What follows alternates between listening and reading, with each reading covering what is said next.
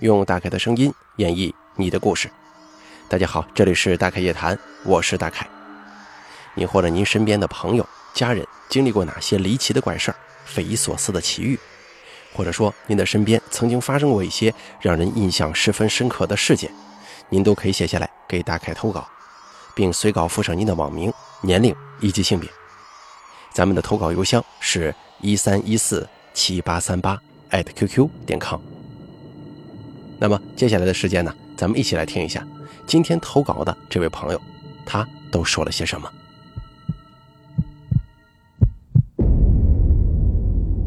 这位朋友是这么说的：“他说，大凯哥你好，听你节目很久了，今天来投个稿。我来自云南，男性，今年二十五岁，我名字当中带个星字，你可以叫我阿星。因为环境原因吧。”我身边跟我自己身上发生过很多灵异事件，因为我二伯母，她是村里帮别人做这些事情的，而我三伯呢，又是帮别人看风水和姻缘的，所以从小到大，身边的一些奇奇怪怪的事儿听得多了。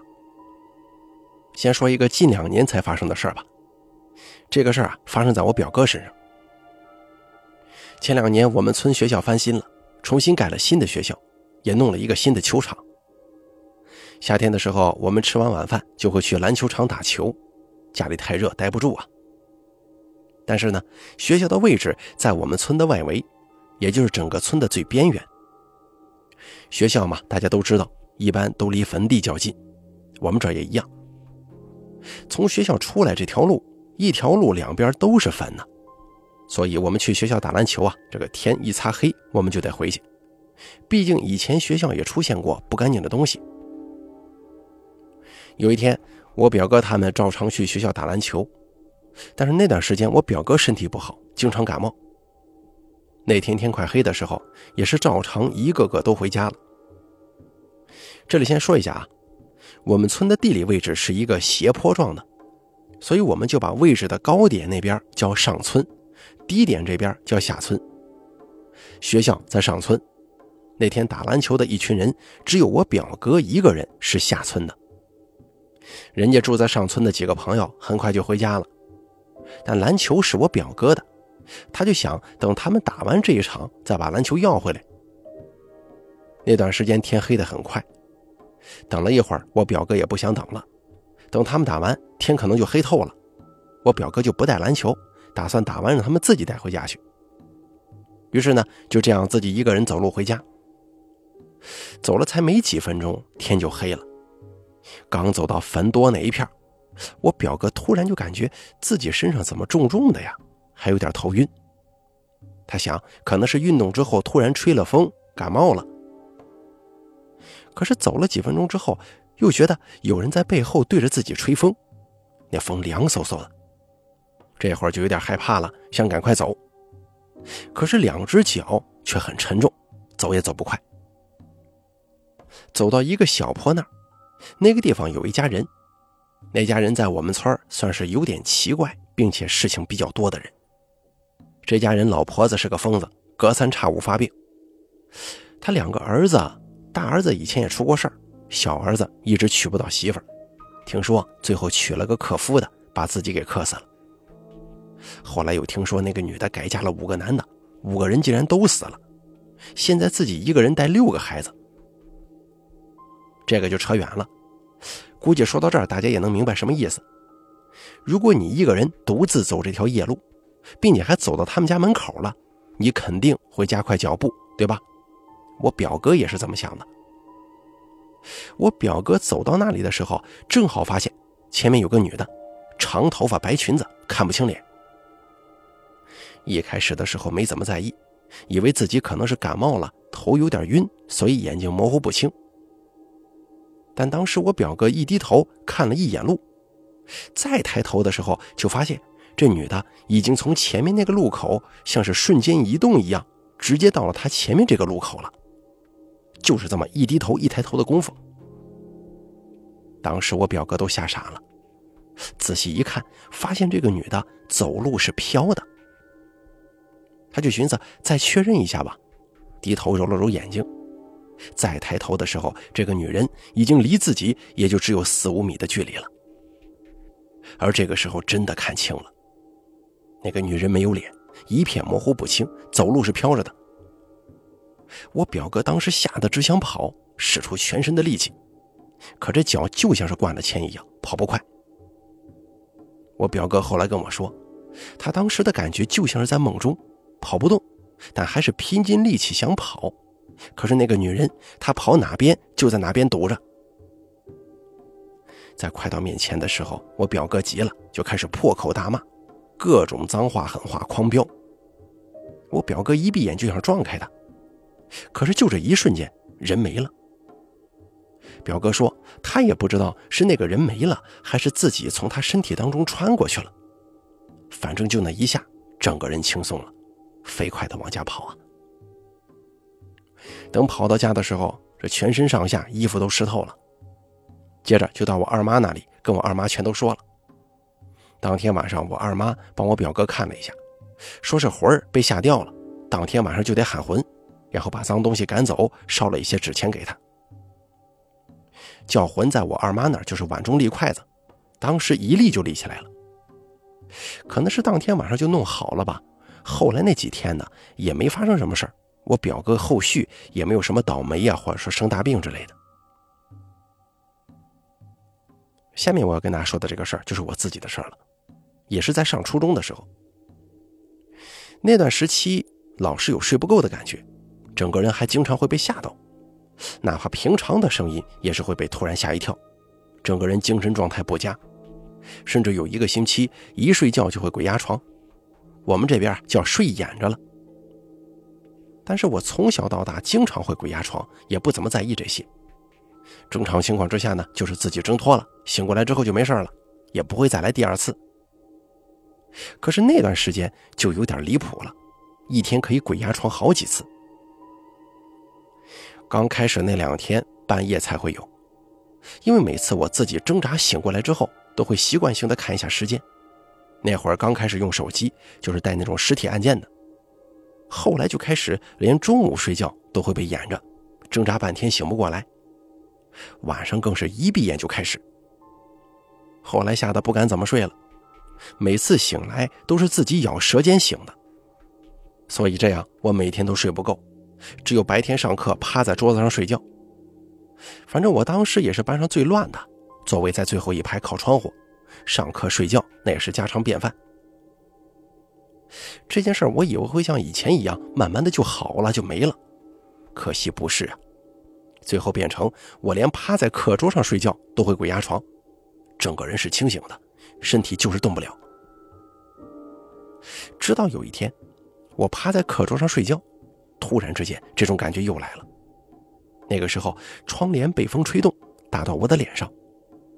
我整个人除了眼睛一个地方也动不了，而这个时候我就发现，在那窗帘后面，看不清楚有个人影，大概样子像是个老人，因为他佝偻着身子，并且手中好像拿着什么东西要打我一样，可是他手中又什么都没有，并且在往我这边移动。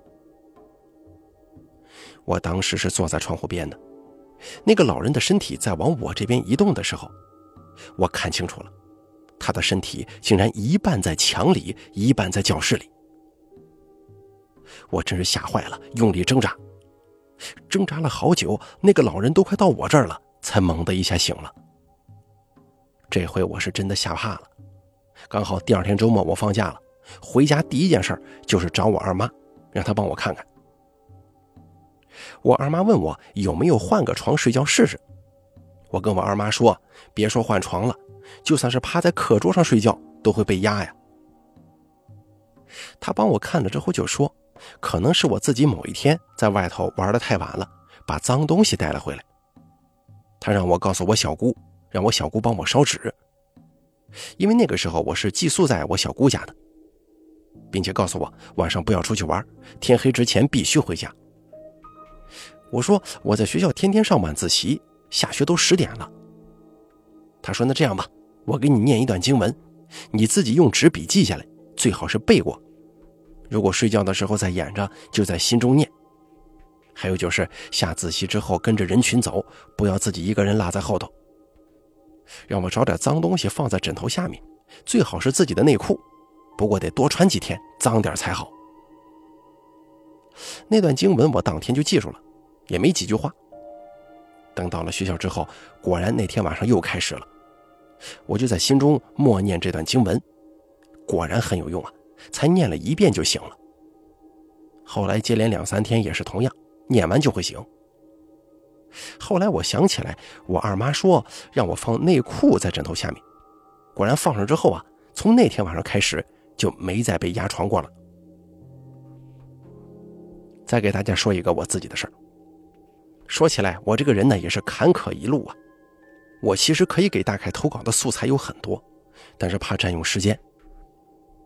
我初中毕业那年出了车祸，这次车祸是我人生路的大转折。我报了昆明一所学校，但是从我们这里到昆明得转好几次车。我是在去镇上的路上出了车祸的。第二天开学，头天晚上出了车祸。跟同学两个人从桥上掉下去了，同学一点事儿也没有，而我手断了，腿也断了，差点截了肢。当时把我们从下头抬上来的就是他家人，他叔叔还说我们的命算是好的，从这座桥上掉下去的人，二十年来我们俩是唯一活着的。后来又说我同学一点事都没有，跟他家祖坟可能有关系，因为他家的祖坟就在桥的旁边。人家可能是有祖宗保佑啊！我从医院醒过来的时候，全身不会动了，眼睛睁着，但是眼前一片黑，什么都看不见。后来听我妈说，我在 ICU 病房那几天，快把他们吓死了。因为当时我家钱不够的原因，医院不给做手术，家里到处借钱贷款，而我也因为做不了手术，在 ICU 待了一个星期。我妈跟我讲，那段时间我只要眼睛一睁开就开始胡言乱语，并且眼睛盯着病房门口看，还对着门口招手，并且还会说：“你们几个进来坐呀，站那干嘛呀？进来自己找凳子坐。”并且我还骂我妈：“你没看见有人来我家吗？还不找个凳子给来人坐？”有的时候啊，眼睛一睁开就开始招呼人：“来来来，吃饭了，大家一起坐过来喝酒了。”但是每一次都是对着空气说胡话，我妈被吓坏了。在 ICU 一个星期，每天都是睡觉，睡醒了就乱说话，手断脚断，就好像是跟个没事人一样。后来实在没办法了，打电话叫家里帮我烧纸叫魂，一天一次，可还是没用。后来听说，我摔下的那座桥下头死过很多人，我的魂跟那群人在一块儿。那群人不让我走啊！后来终于凑够了钱做手术，做完手术又让家里人接二连三的帮做法事，才慢慢开始变好的。还有一个事儿，是我出来工作的时候租了一个房子。那段时间怎么说呢？特倒霉，刚换工作又得重新找房，找了很久也没合适的。因为当时我工作那一片旁边全是大学，所以房租都很贵。终于有一天，我在网上看到有一家私人旅社，还有一间房子在招租，而且出奇的便宜。我去看过之后就有点疑问，里面什么都有，还带电视、席梦思床垫，这价格怎么这么便宜呢？比人家空的那种单间还便宜。但是有一点我心里很不舒服，就是那个房间里面啊有一个大落地镜，有人这么高。也不知道怎么回事，一看见那镜子，我心里就不是滋味。刚进去的时候没事啊，后来过了一个月之后，我就发现不对了，也是同样的鬼压床，而且这是最严重的一次，接连半个月呢。刚开始那几天啊，算是比较正常的睡眼着了，自己咬舌头就能醒过来。后来干脆每天都有，再后来一天很多次。接着我发现，那个床的正上方竟然是这个屋子的大梁，正正的压在床上。我就开始斜着睡，避开那个梁，因为那个房间的床啊，只能这么放，还挪不开。避开那个房梁，睡了几天之后，确实还行，可再往后就没用了。直到有一天发生了我被吓得最惨的一次事件。我因为前几天老是鬼压床的原因，那段时间一直避开凉睡，而且双手确保不放在胸口，每天开着灯。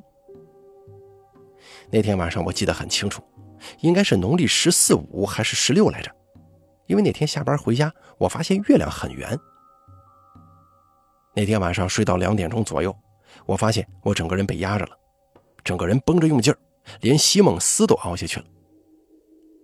因为我是一直开着灯睡的嘛，我就知道这一次确定是惹上东西了。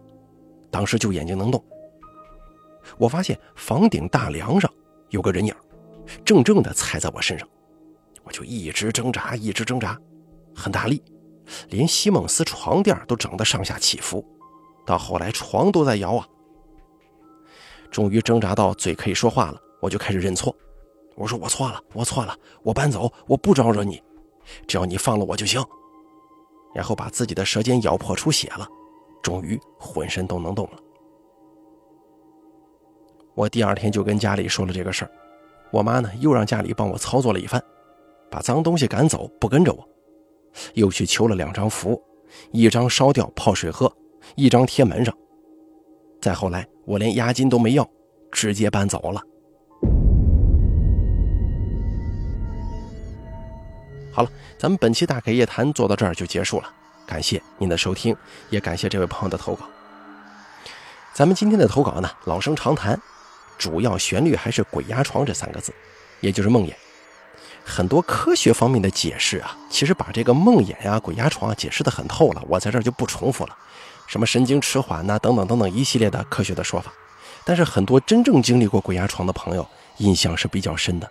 好像他们认为啊，真的有一些所谓的东西在从中作祟，或者说是有一些影响。不过一般情况下啊，据我看了这么多的书，还有读过这么多的文章之后啊，我发现一般情况下有几个情况呢，呃，比较容易出现鬼压床。第一就是运势比较低迷的时候，第二就是身体比较弱的时候，或者说是呃大病初愈啊，或者说身上有一些慢性疾病啊，还有第三点，这个最重要就是环境，就是你睡的这个地方不太对。不过，综上所述啊，咱们今天投稿的这位朋友，他应该不适用于第三种，就是环境不对。因为你想啊，他在家里是吧，在学校里甚至都会出现鬼压床，这个就有点说法了，也有可能与他个人的身体素质是有点关系的吧。但是不管怎么说啊，民间有很多破除这个鬼压床的方法，你比方说往枕头底下放剪刀啊。你比方说手上拴一些红绳啊，啊，固魂的作用啊，或者是去公观求个平安符带在身上，这个多多少少啊都是有效的。就算它是一些身体不适引发的这个东西，并非与一些好朋友有关的话，这个心理安慰可能是也会有了。不过我对大家说啊，如果你频繁的出现鬼压床啊，或者说是睡眠不好啊，脑子老是做梦啊，这个第一时间应该去医院查一查，看看是不是自己的一些身体机能出现了问题。如果说一切正常的话，再去考虑其他的，我觉得这个才是最重要的，你说呢？好了，咱们本期大凯夜谈做到这儿就结束了，感谢您的收听。如果您也想给大凯投稿，诉说一下您的一些奇奇怪怪的经历，请记住以下三个投稿方式：第一，关注大凯的微信公众账号“大凯说”，发送聊天信息给我；第二，加大凯的 QQ 投稿群四群五四六七六八六八四。把你想说的一口气发送给群主就行了。还有第三种最简单的投稿方式，把你想说的发送到邮箱一三一四七八三八艾特 QQ 点 com 即可。我在这儿等着您的投稿。